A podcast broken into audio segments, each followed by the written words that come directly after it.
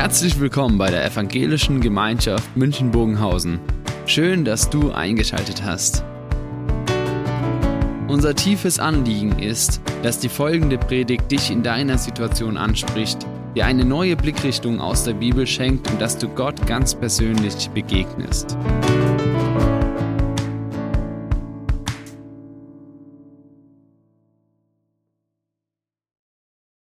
Ihr Lieben, es muss eine der schrecklichsten Erfahrungen sein, wenn am Ende eines Lebens ein Mensch von sich sagen muss, ich bin gescheitert, das Entscheidende in meinem Leben habe ich falsch gemacht und es gibt keine Chance, noch etwas zu ändern.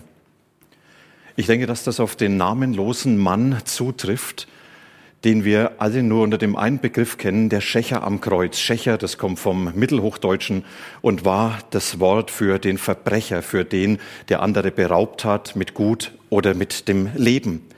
Lukas, er berichtet von einem Schächer am Kreuz in dem Bericht im Zusammenhang mit der Kreuzigung von Jesus. Und ich lese diesen Bericht aus Lukas 23. Es wurden aber auch andere hingeführt, zwei Übeltäter, dass sie mit ihm hingerichtet würden.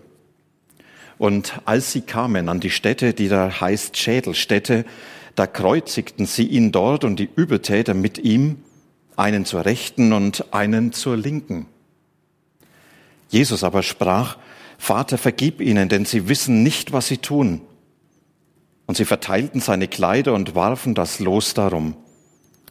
Und das Volk stand da und es sah zu.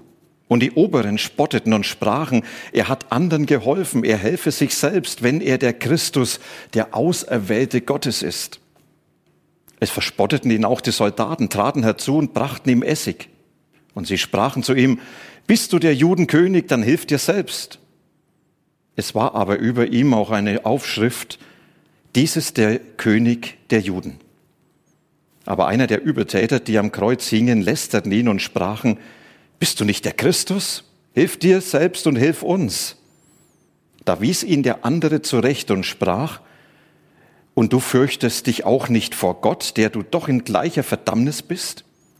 Wir sind es zwar mit Recht, denn wir empfangen, was unsere Taten verdienen. Dieser aber, er hat nichts Unrechtes getan. Und er sprach, Jesus, gedenke an mich, wenn du in dein Reich kommst. Und Jesus, er sprach zu ihm, wahrlich, ich sage dir, heute wirst du mit mir im Paradies sein. Und es war schon um die sechste Stunde und es kam eine Finsternis über das ganze Land bis zur neunten Stunde. Und die Sonne verlor ihren Schein und der Vorhang des Tempels zerriss mitten in zwei.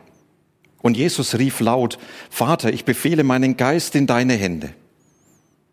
Und als er das gesagt hatte, verschied er.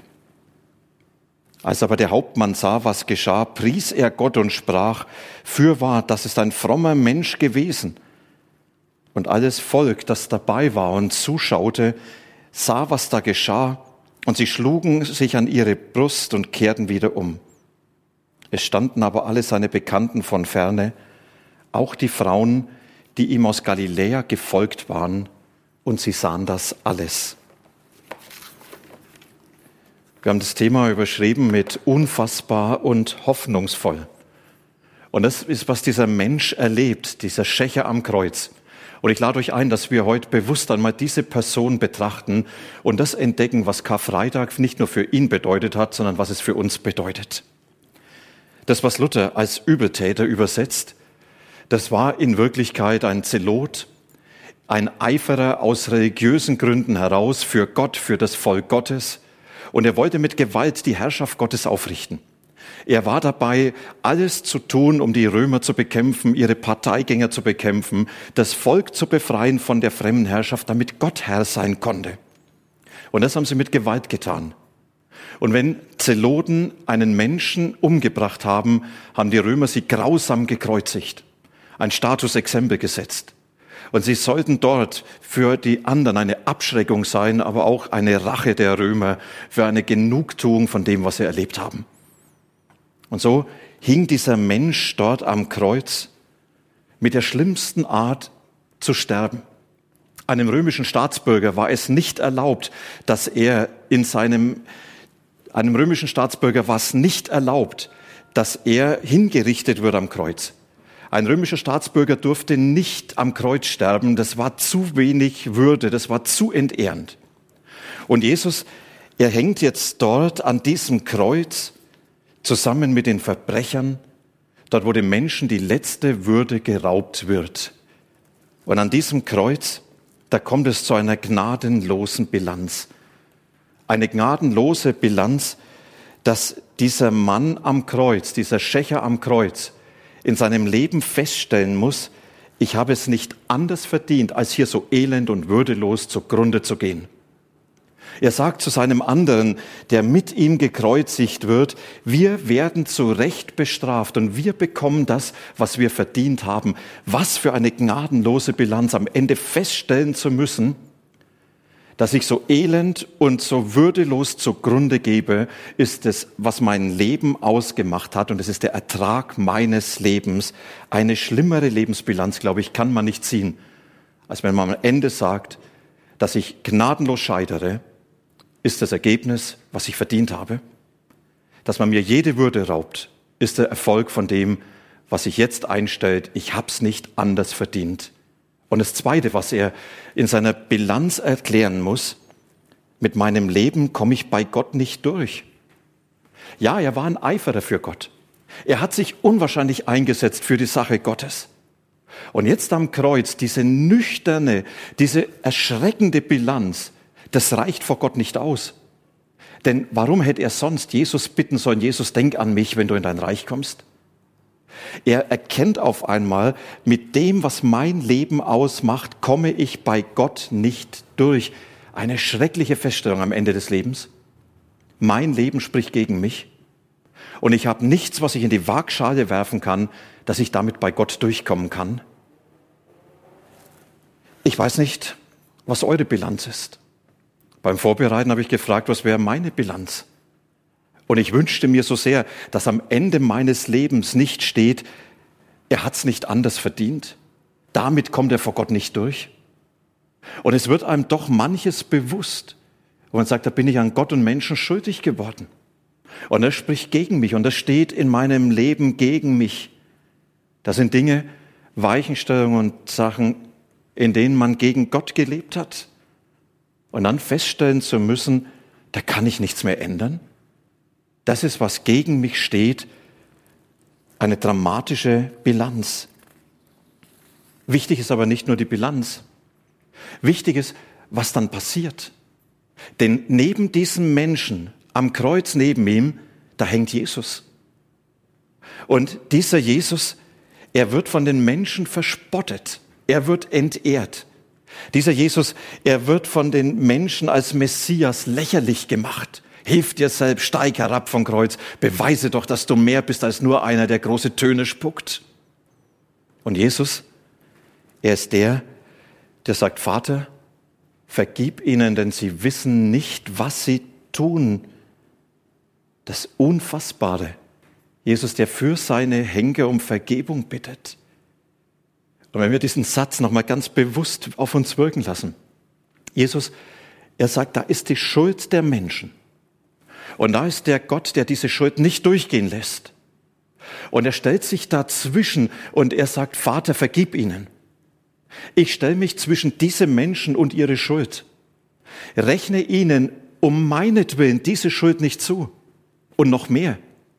Jesus, er ist derjenige, der dort am Kreuz hängt und der dort am Kreuz stirbt, damit er genau diese Bitte aussprechen kann und damit diese Bitte Gültigkeit hat.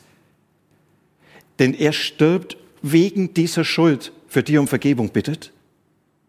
Und er geht, trägt diese Schuld am Kreuz mit sich und er nimmt sie mit in den Tod. Und damit verliert sie vor Gott ihre Berechtigung, weil Jesus das Gericht den Preis dafür übernommen hat. Vater, vergib ihnen. Sie wissen nicht, was sie tun. Diese Vergebung von Jesus ist das, was den Menschen befreit von der Last seiner Schuld. Jesus, der sich dazwischen stellt, zwischen der Schuld und zwischen Gott. Und der Verbrecher am Kreuz, er hat wohl erahnt, wenn Jesus für seine Mörder um Vergebung bittet, dann habe ich, an dessen Händen Blut klebt, dann habe ich auch eine Chance. Und dann kann auch er für mich eintreten. Und dann kommt diese Bitte, Jesus, denk an mich, wenn du in dein Reich kommst. Keine Begründung, warum er das tun sollte. Auch keine Entschuldigung oder Beschwichtigung seiner Schuld. Ja, es war alles nicht so schlimm, die Sachzwänge und sonst irgendwie, sondern ganz einfach diese unfassbar große Bitte. Jesus, ich weiß, dass du in dein Reich kommst. Und ich weiß, dass das, was man über dich zum Spott angebracht hat, diese Tafel, der König der Juden, dass es stimmt. Jesus, ich weiß, dass du der Herrscher bist, der wirkliche Herrscher Gottes, der Messias.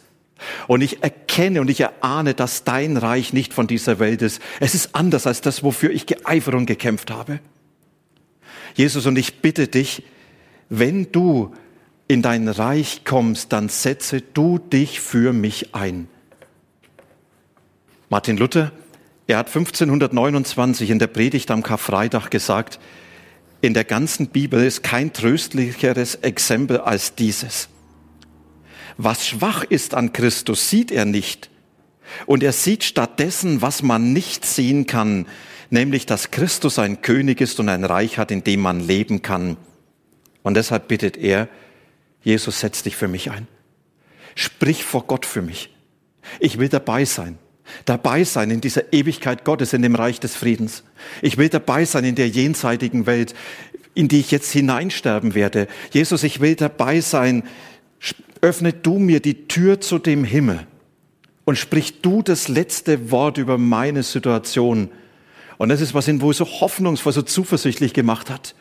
Das letzte Wort über meinem Leben ist nicht gesprochen durch die Hinrichtung, sondern es spricht der, der neben mir hängt und der der Schlüssel ist, damit ich im Himmel empfangen werde. Und auf diese Bitte antwortet Jesus. Ich verspreche dir, du wirst noch heute mit mir im Paradies sein. Was für eine unfassbare Zusage. Du wirst noch heute mit mir dort sein, wo Gott ist. Dort, wo alles gut ist. Dort, wo die gute Herrschaft Gottes alles prägt, dort wirst du mit offenen Armen von Gott in Empfang genommen, das verspreche ich dir. Und ich verspreche es dir deshalb, weil ich selbst dir die Tür öffne.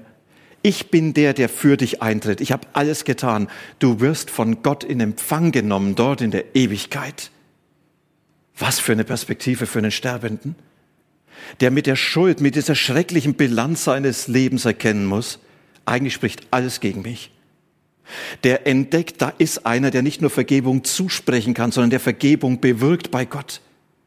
Und er sich deshalb an ihn wendet und sagt, Jesus, bitte sprich für mich, tritt für mich ein. Und Jesus, der ihm sagt, das geht. Ich werde dir die Tür öffnen. Du wirst heute mit mir im Himmel, im Paradies sein und wie ein Zeichen von Gott her in diese Welt gesetzt, dass das gilt, was Jesus sagt, wird uns berichtet, dass der Vorhang im Tempel zerreißt und Lukas, er berichtet von oben nach unten, Entschuldigung, Markus berichtet das. Und es ist wie so, von Gott her zerreißt der Vorhang, der das Allerheiligste von den Menschen abtrennt, der das untrügliche Symbol dafür war, dass Menschen von sich aus nie zu Gott kommen können. Und dieser Vorhang zerreißt vom oben nach unten, von Gott zur Erde, von dem, wo Gott selbst eingreift, hinein in diese Welt. Und dieser zerrissene Vorhang ist das Signal, die Tür ist offen, jeder darf kommen, jeder ist willkommen, egal mit welcher Bilanz seines Lebens. Der Zugang ist um Jesu willen frei gemacht worden. Die Vergebung durch Jesus, die Versöhnung, die er mit Gott geschaffen hat, sie gilt einem jeden Menschen. Deshalb kann Jesus sagen, ich verspreche dir, du wirst mit mir im Paradies sein. Und wir? Wir feiern heute diesen Karfreitag. Und wir sollen ganz bewusst für uns hören, diesen Zuspruch, den Jesus diesem Mann am Kreuz gegenüber gesagt hat, diesem Verbrecher und Gescheiterten.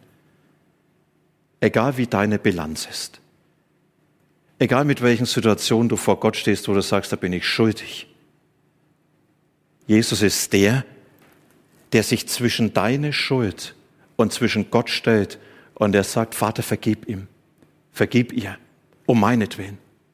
Ich habe das alles mit in den Tod genommen Und du darfst dir das zusprechen lassen, dass diese Vergebung von Jesus dir ganz persönlich gilt und dass Jesus sagt, ich habe das alles in den Tod genommen. Es ist alles vollbracht. Und dass Jesus dir das dann zuspricht. Du darfst dich mir anvertrauen. Setz auf mich, auf das, was ich getan habe. Das reicht für dein ganzes Leben. Und ich verspreche dir, dass du mit mir im Paradies sein wirst. Dafür habe ich alles getan. Ich verspreche dir, dass du im Himmel ankommen wirst, weil ich selbst die Weiche dafür gestellt habe, was ich getan habe. Das reicht völlig aus. Das, was uns hier jetzt begegnet, das ist, dass Jesus uns ganz persönlich in unserem Leben das nochmals zusprechen will im Abendmahl. Dass Jesus uns ganz persönlich das fassen will. Und er uns zeigen will, du, was du getan hast, egal wie die Bilanz ist. Es ist für dich alles geklärt. Mein Leib für dich gegeben, mein Blut für dich vergossen. Und ich lade dich ein, Jesus ganz fassbar zu begegnen und seine Vergebung für dich anzunehmen, dir zusprechen zu lassen, dir es vergeben. Du wirst mit mir im Paradies sein. Und dafür, sagt Jesus, habe ich die Weichen gestellt. Lass uns jetzt ein Lied singen und dann gemeinsam das Abendmahl feiern, wo Jesus es dir nochmals zusagen will. Es ist alles vollbracht. Das, was ich getan habe, das reicht für dich, für dein ganzes Leben. Du wirst im Himmel mit offenen Armen empfangen werden, weil Jesus dafür sorgt. Amen.